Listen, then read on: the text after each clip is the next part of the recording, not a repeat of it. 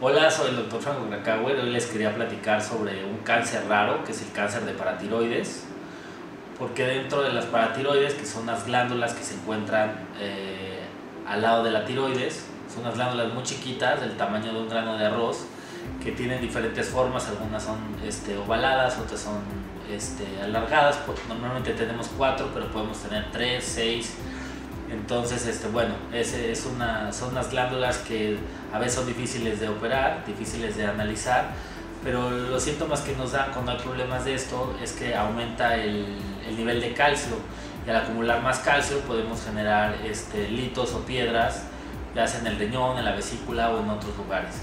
Entonces, cuando hay una alteración del calcio, hay que sospechar en que las paratiroides, que son las que regulan a través de la hormona que secretan, que es la hormona paratiroides, el nivel del calcio, este, que hay un crecimiento, entonces hay que identificar qué es lo que está pasando.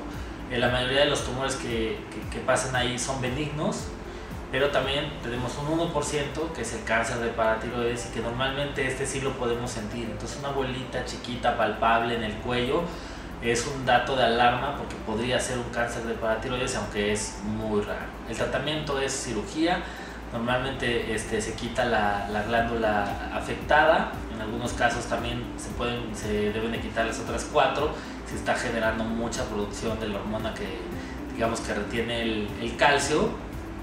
Y en paratiroides, tanto la quimio como la radioterapia tienen poco efecto, es un tumor este, que no es eh, radiosensible y no hay mucho tampoco de quimioterapia, pero afortunadamente con la cirugía muchos casos eh, pueden pueden llegar a una sobrevida arriba del 80% a 5 años. Entonces tiene un pronóstico adecuado, pero si sentimos algo raro en el cuello, aunque sea muy chiquito, le tenemos que hacer caso porque puede ser un cáncer.